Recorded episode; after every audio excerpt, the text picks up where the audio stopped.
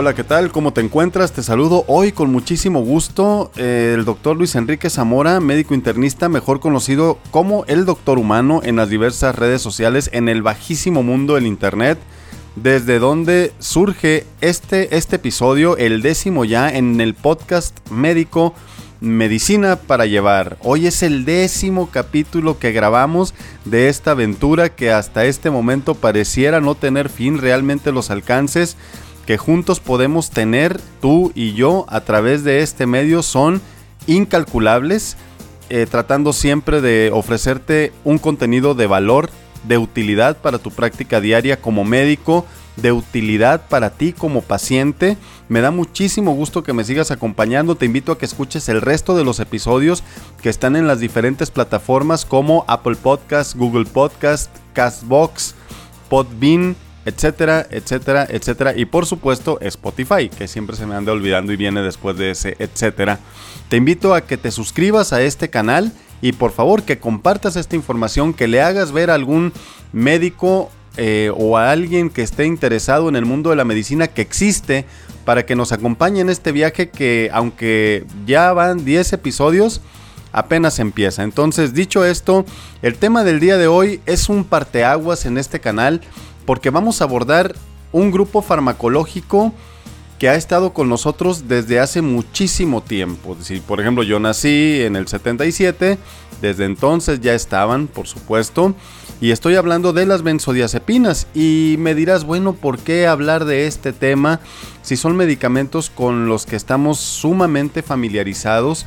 Que ya pues prácticamente todo mundo recetamos como el recetario más rápido del oeste, ¿no? En cuanto sale, en un minuto ya está una receta. Sí, son sensaciones encontradas para mí precisamente por esto, porque no esperaba encontrar lo que encontré tras la revisión. Hacía muchísimo tiempo, años ya, que no daba una revisión a fondo sobre el tema de las benzodiazepinas y lo que encontré me pone un poco reflexivo, muy muy pensativo sobre em, el nuevo valor o el valor que siempre tuvo, pero que hasta que uno no se sumerge en este tema no redescubre el valor que tienen que tener estos fármacos que deben de ser tomados mucho más en serio respecto a su prescripción de lo que normalmente ocurre. Son medicamentos muy muy socorridos por la gente bastante. Eh, ¿A quién de nosotros no nos han solicitado una receta por clonazepam, alprazolam? Eh, bueno, Tafil, Criadex, em, eh, algún medicamento que contenga diazepam, o sea, las personas los buscan demasiado. Hay gente que, que, dice que no puede vivir sin estos medicamentos, sin su clonazepam, por ejemplo, en la noche para, para dormir. Y nosotros como médicos, pues cuántos agradecimientos, cuántos favores no nos han quedado a deber porque apoyamos con esa receta, hay que decirlo, realmente ocurre apoyamos con ese medicamento que nos solicitan, aunque no sea un paciente que nosotros estemos viendo, eh, aunque sea para un tercero, cuántas veces se van de viaje a Estados Unidos, piden una receta o piden para surtir su medicina.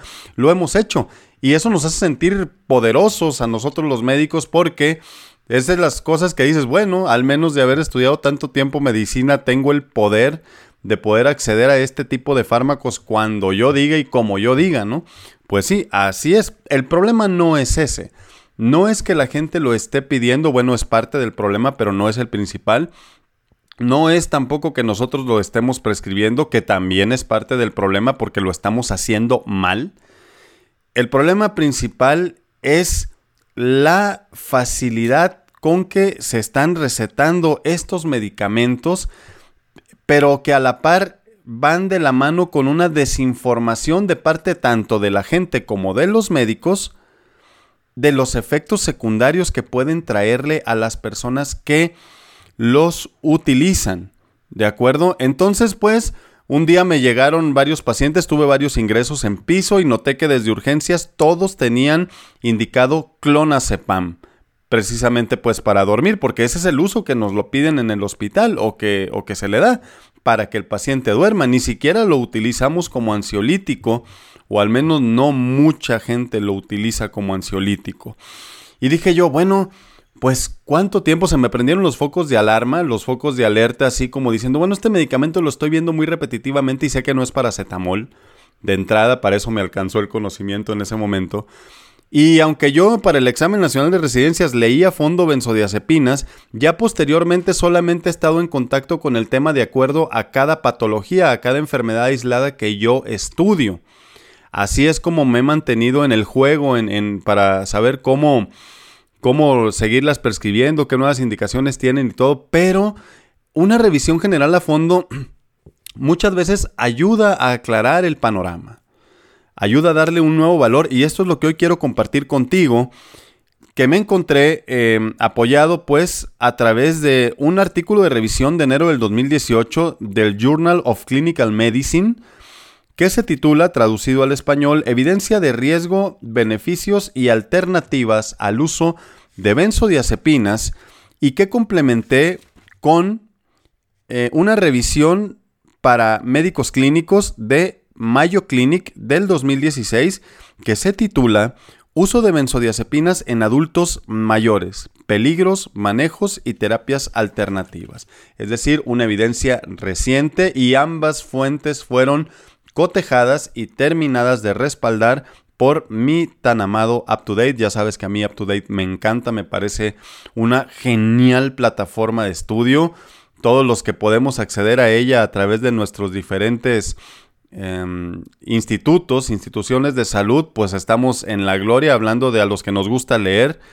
Y bueno, los que no tienen acceso, pues sí se la, a lo mejor sí se la pensarían bastante porque creo que la suscripción anual y no es comercial anda como en 10 mil pesos mexicanos traducidos, ¿no? Algo así como, ¿qué será? Casi 500 dólares americanos. Pero bueno, así quedó. Ese es el, ese es el trasfondo, por supuesto. Quien me contacte en inbox voy a darle los, artículos si los quieren leer. A veces no puedo poner el enlace porque cuando todo lo hago a través del móvil, cuando descargo un, artículo, pues eh, bueno, cuando quiero abrir un enlace donde está un artículo, no me lleva muchas veces al portal para yo convertir en PDF, que es donde puedo copiar el link y ponerlo como referencia en la descripción del podcast, sino que se, se autodescarga y ahí es donde, como dicen por ahí, pues valió queso. Pero bueno, empezamos, entramos en materia, vamos a darle y espero que este, este episodio te ponga a reflexionar porque yo sigo en ello, te lo juro. Como dijeron, mm, para todos los que sean del norte y que saludo mucho, con mucho gusto, eh, allá por mi tierra sinaloense y que también son asiduos eh, asistentes a mis transmisiones en vivo en Facebook. Como dijeran los adorados norteños y como dijeron los grandes filósofos de la arrolladora banda del limón, ha pasado mucho tiempo, pero no es desde el día que nos despedimos, sino desde que el clordiazepóxido llegó a nuestras vidas. Este fue la primer benzodiazepina en nuestra historia, en la historia de la medicina, el clordiazepóxido y que llegó a revolucionar completamente cómo se trataban los cuadros que tenían que ver con los nervios, la ansiedad. Para en ese entonces se utilizaba mucho el alcohol, los barbitúricos, el meprobamato. Con eso era como, como la gente podía paliar eh, a expensas de muchos efectos secundarios. Eh, obviamente esos síntomas que se desprenden de, esos mismas, de esas mismas enfermedades que seguimos viendo hoy en día. Pero el clordiazepóxido tuvo un gran punto a favor. Lo fueron comercializando como un tranquilizante menor. Y, y, aquí, bueno, se combinó que era un fármaco nuevo, no había pues prácticamente muy poca, no había nada o muy poca evidencia para poder ir guiando. Esto se aprendió sobre la marcha. Y por lo tanto, al, salir, se, vendió, se comercializó como un tranquilizante menor, dando una pues ilusión de seguridad, porque así se, así se, se promocionaba. porque no, no, había efectos secundarios. Incluso se decía, date cuenta, amigo, date cuenta, ¿no? Como dicen por ahí, que no provocaba adicción. Así es como los médicos lo recibieron y los pacientes también, y pues sin haber ningún tipo de control porque la restricción llegó más adelante, se empezó a recetar abiertamente, tenía pues un perfil de seguridad, al menos de lo que se describía, bastante, bastante bueno, y pues empezó a usar para, que, para el que no podía dormir, para el que tenía ansiedad, para el que estaba tratando de dejar alguna droga o incluso el alcohol. Se utilizaba como relajante muscular. O sea, una benzodiazepina sola como, como relajante muscular. Imagínate en este momento, pues no, eso llevó obviamente un, un potencial uso, llevó a un superabuso, que te imaginas al abuso pero con traje azul y capa roja, ¿no? Bueno, así me pasa. y ese superabuso, pues pues acabó en que el, el en la década de los 70 se convirtiera en un auténtico best seller, ¿no? El, si lo traduces a, una serie de televisión, pues el Game of Thrones de su época, todo el mundo lo quería, a todo el mundo le, le, encantaba y se vendía todo lo que tenía que ver con el clordiazepóxido, pues se convertía pues prácticamente en oro y entonces la FDA empezó a pelar los ojos y dijo, a ver, ok, les encanta, qué bueno, me da mucho gusto, qué bonito. Ah, pero como que no está bien y además ya con estos casi 15 años, porque esto pasó en el 75, repito, como que ya es mucho, ¿no? Sí provoca adicción, no es cualquier cosa, entonces puso la mano en la mesa y dijo no. Y desde el 75 puso las restricciones, ahora sí, para que fuera un medicamento controlado. Bueno, las cosas siguieron así y a través de ese mecanismo que te digo de doctor, hágame el paro, hágame el favor, no sea agacho, este, écheme la mano, este, pues como dijeron los de Timbiriche, tú y yo somos uno mismo, ándele, o Juan Gabriel, ¿no? Tú ponte en mi lugar a ver qué harías. No te preocupes, tarde o temprano te acostumbrarás a estos filósofos que cito paulatinamente y de cuando en cuando. Ah, bueno, pues entonces dijeron, eh, siguió esto de la prescripción, ya con más restricciones, sí, no podía ir cualquier persona a la, a la, farmacia, pero pues se podía seguir consiguiendo de alguna u otra manera. Pero la evidencia siguió llegando, siguió, siguió aumentando. Y para hoy, para estos mil, para el año 1999, casi, uff, casi 40 años de, que llegó el clordiazepóxido, a la tendencia a través de la evidencia de que hoy se dispone, pues la tendencia es que se prescriban lo menos posible. Prácticamente desde el 99-2000, la lucha ha sido con eh, gente más feliz, pero con menos benzodiazepinas. Y aquí dices tú, bueno, ¿qué fue lo que sucedió? ¿Cómo es posible que haya empezado un prescribidero de cosas así nada más y que ahora estemos echando la reversa Iba a decir la reversa hacia atrás, pero pues ni modo que la echemos para adelante, ¿no? Que ahora estemos echando la, la, reversa con, con, este, con este asunto. ¿Qué fue lo que ocurrió? ¿Qué es lo grave que pasó con las benzodiazepinas y su prescripción? Bueno, pues que hoy en nuestro tiempo, bueno, antes de nuestro tiempo, cuando las benzodiazepinas estaban, la gente, los médicos, ah, las vieron como algo contra los nervios, contra la tensión muscular, que calmaba pues los demonios internos, diría Bruce Wayne, de la, de la gente, y lo empezaron a utilizar con todo lo que sonara a que pudiera ser una cuestión emocional. Eso fue lo que pasó. Y se le empezaron a encontrar muchísimos usos sin haber una evidencia sustentable que dijera en este padecimiento sí, en este padecimiento no. Y aún en estos momentos, en nuestra época, ya para este 2019 o del 2010 en adelante, 2000 como quieras, ya se tienen indicaciones puntuales para utilizarlas, sin embargo, se siguen usando en diferentes escenarios clínicos. Eso no ha cambiado mucho desde la década de los 60, 70, 80 hasta nuestra actualidad. Entonces están utilizándose en el modo en el que se conoce como off-label, o sea, no es una indicación precisa y autorizada para eh, llevar a cabo la receta o la prescripción de benzodiazepinas, pero lo usamos porque los síntomas concuerdan mucho con los que se encuentran en las enfermedades para las que sí están aprobadas. Es decir, es una cuestión de uso off-label, porque de alguna manera sí se ve cierta mejoría, aunque no sea la indicación eh, precisa en, en los pacientes. Pero ¿qué pasó aquí? Bueno, pues que llegaron las benzodiazepinas, pero la psiquiatría todavía estaba en pañales y se empezó a utilizar el clordiazepóxido y todas las que fueron llegando después. Pero para que te des, para que te ubiques respecto en dónde eh, estuvo el error, el, el, manual diagnóstico y estadístico de los trastornos mentales, el famoso DSM, llegó apenas el 3 hasta 1980.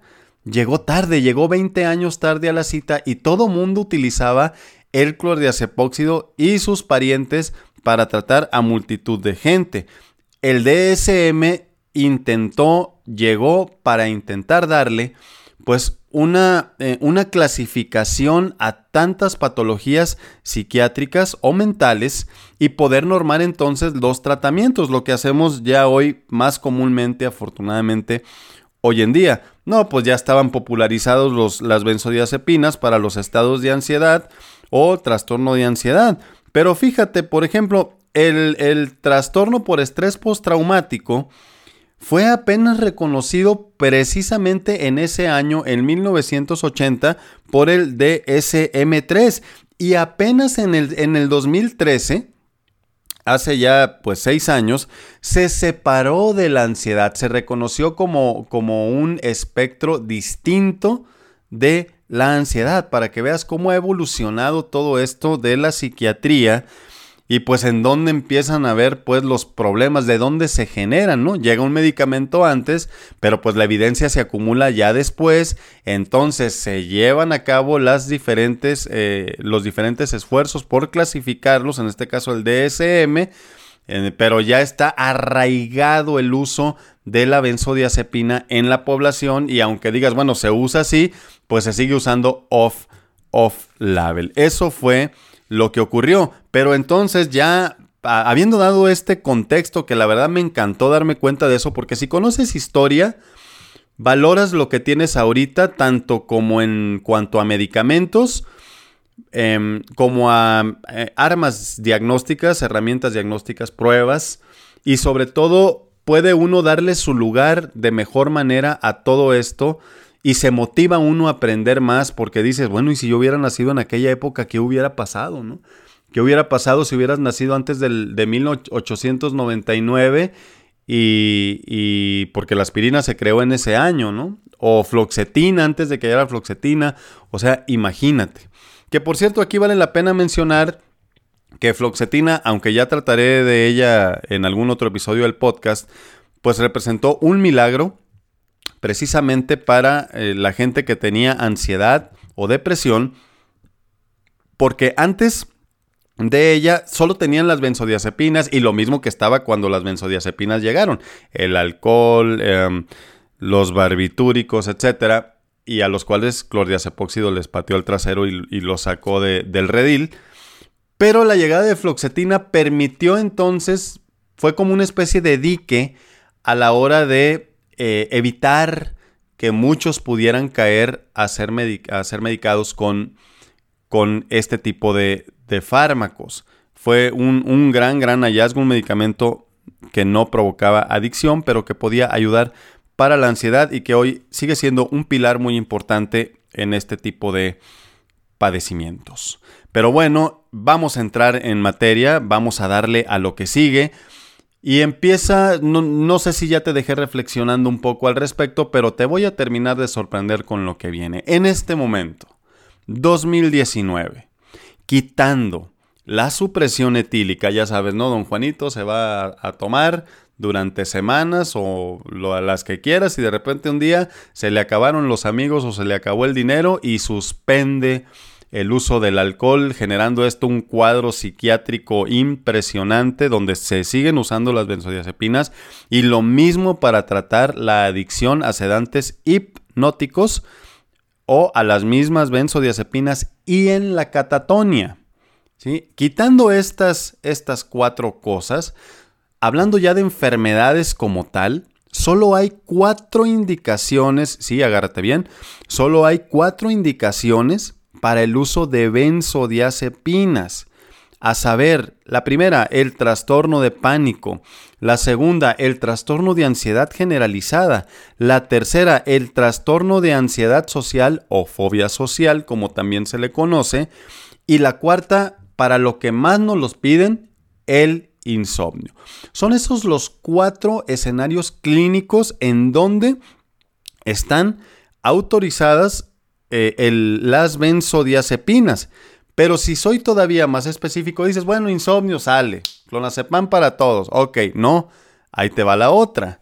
Si nos vamos en insomnio, quiero que sepas que la Federal Drug Administration tiene una lista de benzodiazepinas aprobadas para el manejo del insomnio. Y quiero que sepas que si el medicamento que estás pensando no es flurazepam, estazolam, temazepam, lorazepam, triazolam o quazepam, pues quiero decirte que estás utilizando una benzodiazepina que no está aprobada para el uso del insomnio y estás cayendo en lo que te expliqué hace rato que es el off-label del uso de estos fármacos. Efectivamente, alprazolam no está aprobado para el uso del insomnio por parte de la FDA, ni tampoco clonazepam. Por supuesto que si yo tengo un paciente que tiene que ser tratado para esto y no tengo nada más a la mano y el, beneficio supera al riesgo, pues por supuesto que se lo voy a dar. Yo nada más estoy puntualizando lo que dice expresamente la FDA. Ni clonazepam ni alprazolam tienen aprobación para el uso en insomnio. Y esto te lo pongo como ejemplo para que sepas bien en dónde estás parado a la hora de razonar sobre estos medicamentos, ¿no? porque ya ves el contexto, eh, el contexto histórico y ya ves en este momento las indicaciones precisas. Entonces quiero que ubiques junto conmigo en qué estamos fallando y en dónde estamos excediéndonos en la prescripción para que teniendo en cuenta esto podamos ir un paso hacia atrás para mejorar nuestra, nuestra práctica clínica. Porque además te voy a decir, bueno, dices, yo tengo puros pacientes que tienen las, las enfermedades que tienen la indicación precisa para benzodiazepinas. Ok, ahora asegúrate nada más que no la uses más de cuatro semanas, idealmente dos. Ahora recordemos cuántas personas conocemos que la toman de manera crónica.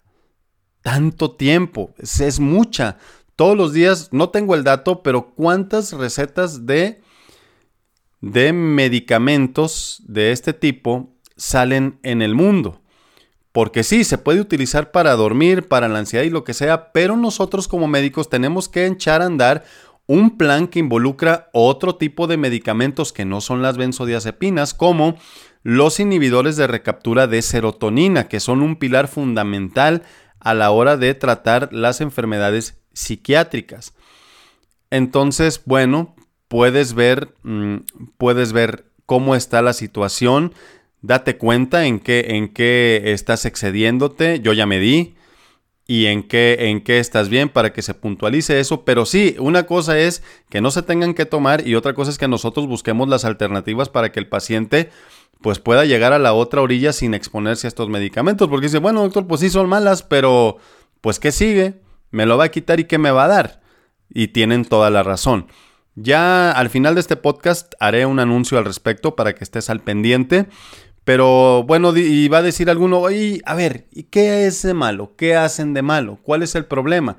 Total, me la quiere quitar. ¿Cuál es el problema? Bueno, lo que tiene usted que saber, le diría yo al paciente, es que las benzodiazepinas serían ideales si solo inhibieran los receptores o antagonizaran o bloquearan el receptor del ácido gamma aminobutírico en la amígdala hiperactiva, que es el punto del sistema nervioso más fuertemente vinculado con esta cuestión de la ansiedad. Pero el problema es que los receptores eh, para el GABA, abreviado lo del ácido en GABA, pues están en todo el cerebro y todo el cerebro se ve afectado por el uso de estos fármacos.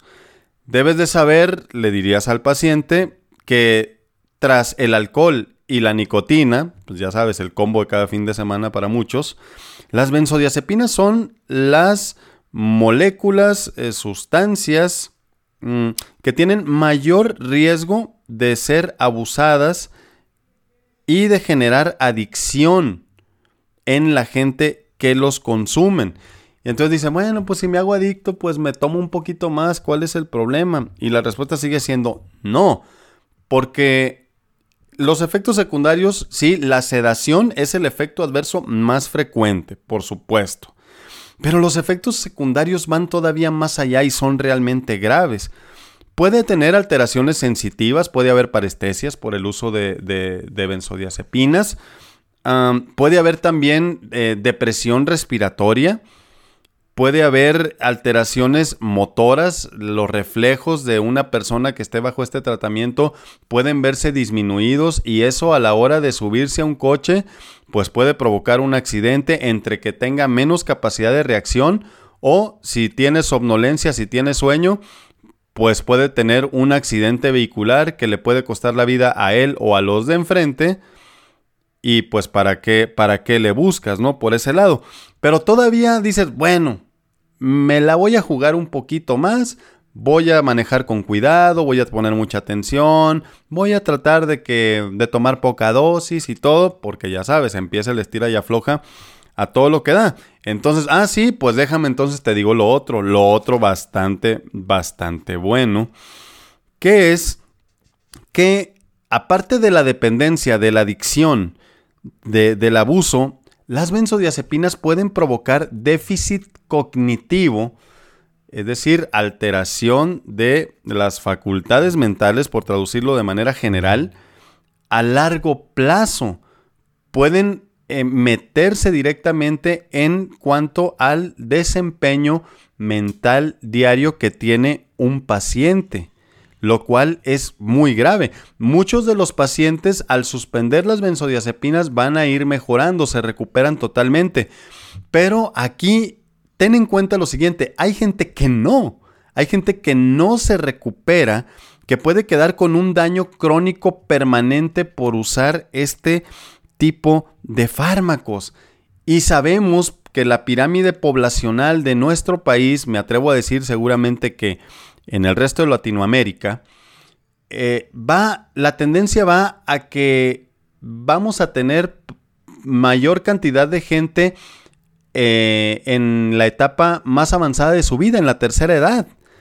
¿Y para qué quieres tú, gente de la tercera edad, que tenga una alteración cognitiva, que tenga demencia secundaria al uso de benzodiazepinas. Como si la demencia senil eh, o, el mismo Alzheimer, por ejemplo, pudiera, este, no fuera suficiente para estar rompiendo y destrozando familias enteras, como para que nosotros estemos exponiendo a los pacientes a este tipo de de riesgo y que ellos mismos también se expongan al estarlos pidiendo, porque como te dije al principio, esto es una cuestión de dos. Yo a lo de lo que más miedo le tengo, te puedo decir como médico, el doctor humano le tiene mucho miedo a que llegue una etapa de su vida en donde su mente empiece a fallar al grado de desconocer a los que le rodean. Y lo mismo me pasa con respecto a mi mamá, por ejemplo. Afortunadamente no tengo ese problema, pero debe ser horrible que no te puedan reconocer, que no te pueda ver con los ojos con los que te vio toda la vida esa persona que amas, que amas. O sea, no, no, no, no, no lo consigo. Entonces, imagínate, yo desde ese punto dije, a ver, ¿qué, ¿qué está pasando aquí? Tenemos que hacer algo para cambiarlo definitivamente. Pero bueno, vamos todavía más allá. También las benzodiazepinas aumentan el riesgo de fracturas. ¿Cómo?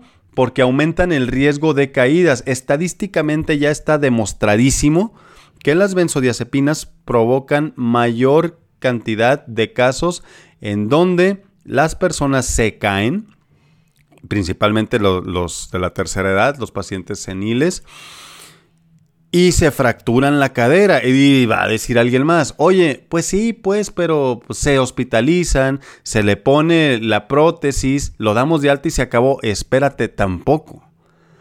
Porque mm, e, estadísticamente también se estima que un tercio de las personas que tengan fractura de cadera van a acabar muriendo en el primer año.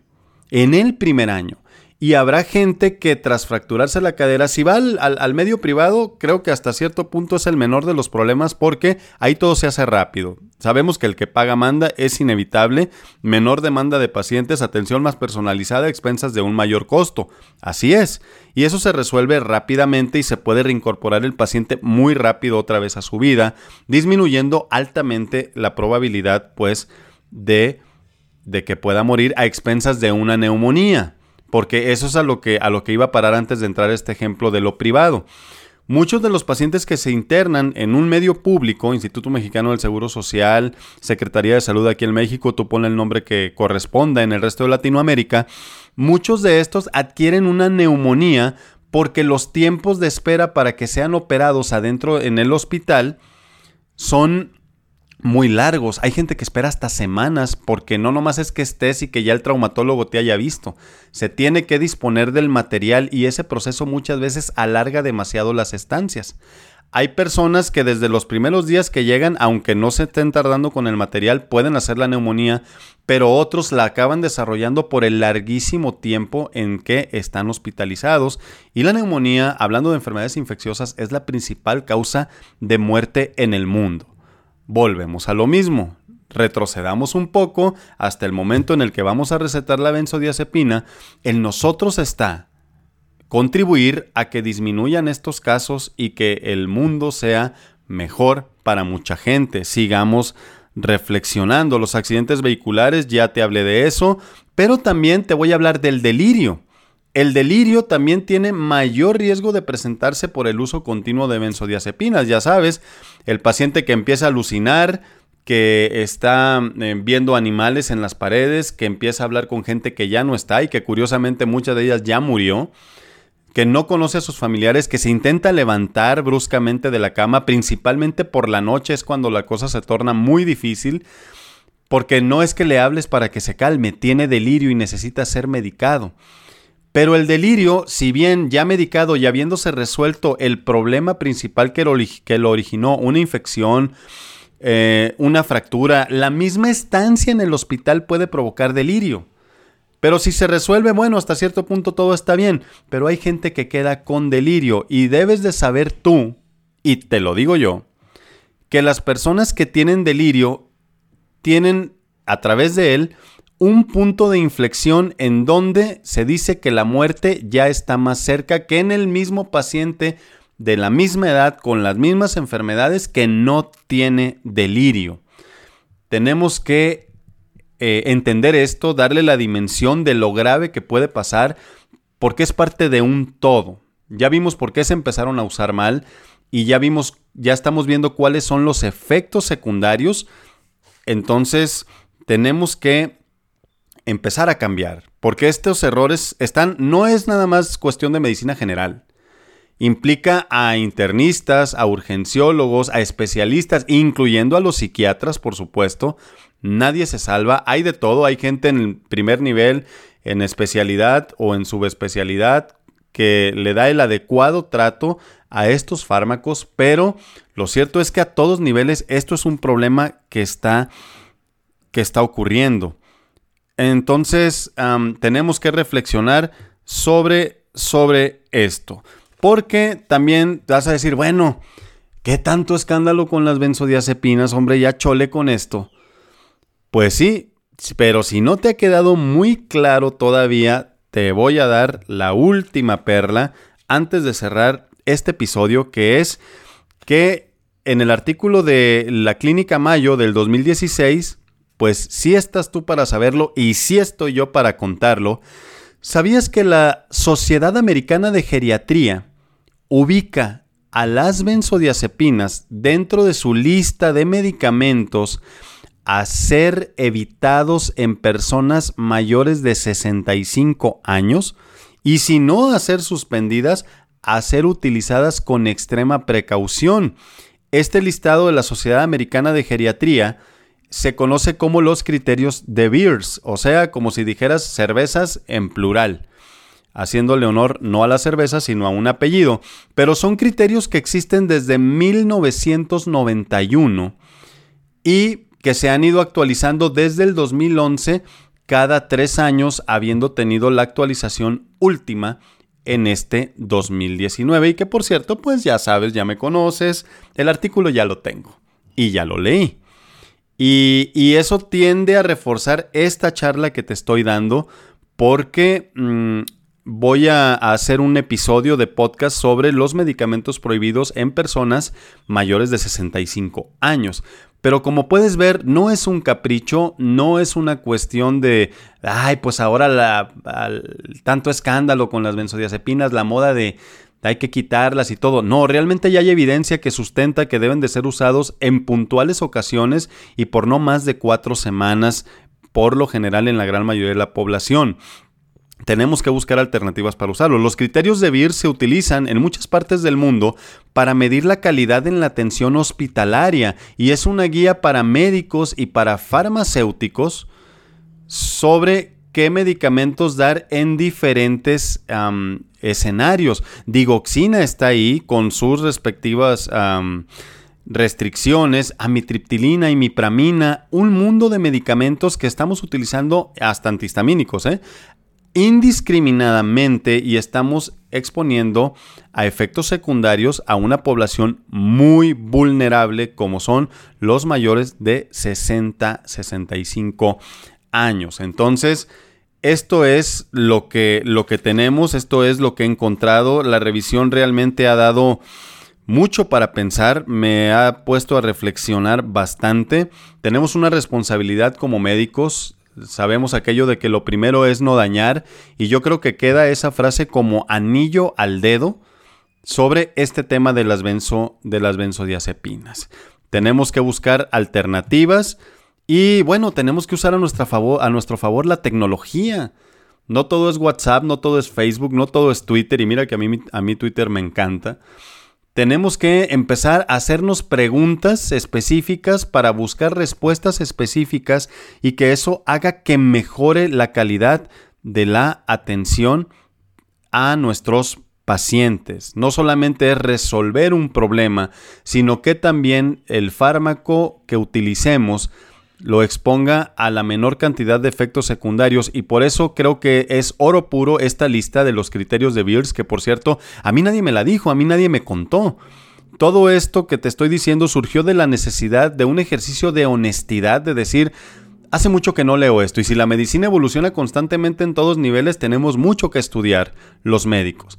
Y a mí nadie me lo contó, entonces dije, bueno, pues Ah, mira, en la residencia nadie me habló de esto. Hubiera encantado, o hubiera sido un tema de sesión tremendo y genial. Pero a mí nadie me habló de eso. Yo no tuve contacto con la, con la especialidad de geriatría. Tengo un amigo, un colega en la clínica que sí y que está más familiarizado con esto. Pero en medicina interna no es muy, muy, muy popular. No mi amigo, sino el, la, lista, los criterios de Beers. Entonces, pues todo esto me lo encontré a partir de los dos artículos iniciales, luego llegó el up to date y en el artículo de Clínica Mayo ahí aparecieron y entonces estudiar, buscar información te abre la puerta para un nuevo punto de, de, apoyo para que sigamos cambiando nuestra perspectiva clínica. Tenemos un compromiso, el tema es complejo, yo sé que esto es, es lento, es un proceso lento, no es tan fácil, es una lucha interminable entre los pacientes que desean los fármacos y entre nosotros que a lo mejor no queremos prescribir tanto, pero si no se los vamos a dar, tenemos que tener otro camino para aliviar el insomnio y esto. Y esto me lleva a decirte, por favor, suscríbete a este podcast, suscríbete a Medicina para Llevar. Los alcances son tremendos, incalculables a través de esta vía. Eh, no digo que quedemos como expertos listos para cambiar el mundo directamente, no, pero esta información puede hacernos dar lo mismo que te dije hace un momento, un punto de partida para que tú busques dirigidamente otras cosas que puedas encontrar a través de mí aquí y por supuesto que la retroalimentación que yo tenga, tanto interna, o a través de ti me lleve a mí a un nuevo camino porque la medicina es padrísima, es bellísima. Aprender algo nuevo es genial, genial. Ya hablaré de eso en otro capítulo, pero suscríbete porque uno de los siguientes episodios de los que voy a dar va a complementar este, donde ya, ya quedó más que especificado el el, el por qué estamos usando mal los medicamentos y también por qué hay que dejarlos. ¿Sí? ¿Por qué hay que hacerlo? Eso ya, ya quedó ahí. El siguiente punto es abordar los criterios de Bills. Vamos a hablar a fondo en un solo episodio sobre ese listado tan famoso, tan famoso para muchos, pero para mí no lo era porque no lo conocía. Eh, sobre los medicamentos, voy a ser muy puntual en diferentes fármacos que estamos utilizando todos los días y que están prohibidos de manera idónea o eh, etiquetados como que se deben de utilizar bajo muy muy estrictas medidas de precaución. Entonces, si has aprendido algo en este episodio, en el que sigue lo vamos a complementar y vamos a hacer conciencia porque entonces vamos a, a ver diferente a la hora de, de recetar todo este arte de los medicamentos que le damos a un paciente. Y te la pongo mejor. Va a haber un tercer episodio, la trilogía famosa. Va a quedar una trilogía genial, padrísima, en donde te explicaré basado en evidencias cómo es que le tienes que retirar paulatinamente la benzodiazepina a tu paciente. Y si no eres médico, ¿cómo es que se podría quitar la benzodiazepina? Aunque obviamente tú no lo vas a hacer, lo va a hacer tu doctor, pero como paciente también la información es poder. Y la información fluye a través de la tecnología que hoy tenemos y es imperdonable que médicos y pacientes no estemos trabajando juntos para que haya un mundo mejor. Ya que esta trilogía esté hecha, ya que esté completa, me voy a poner a ahondar, por ejemplo, en otro episodio más de podcast, por ejemplo, el manejo del insomnio. ¿Qué dice la evidencia? Y eso nos va a llevar a otra cosa que se llama la psicoterapia porque no, no lo he mencionado todavía, pero la psicoterapia, la terapia cognitiva conductual y otras modalidades que obviamente pues ya habrá alguien muchísimo más experto que yo en el tema y sabe a lo que me refiero, es la medida fundamental, fundamental sobre la cual se apoya el manejo de prácticamente casi todas las enfermedades psiquiátricas, incluyendo las cuatro para, las cuales están indicadas las benzodiazepinas. Entonces necesitamos cambiar muchísimas cosas. Nuestro país, Latinoamérica, México, a la gente le da pavor por el que dirán ir con el, con el psicoterapeuta, con el con el ya mis cebolas no me estará, no me estará dando un evento vascular cerebral, no, hombre, toco madera. Le da pavor ir con el, con el psicólogo, con el terapeuta.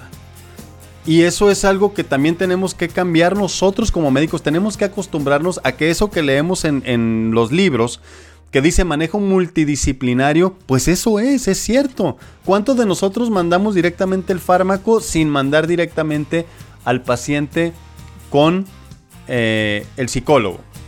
O sea, muchos.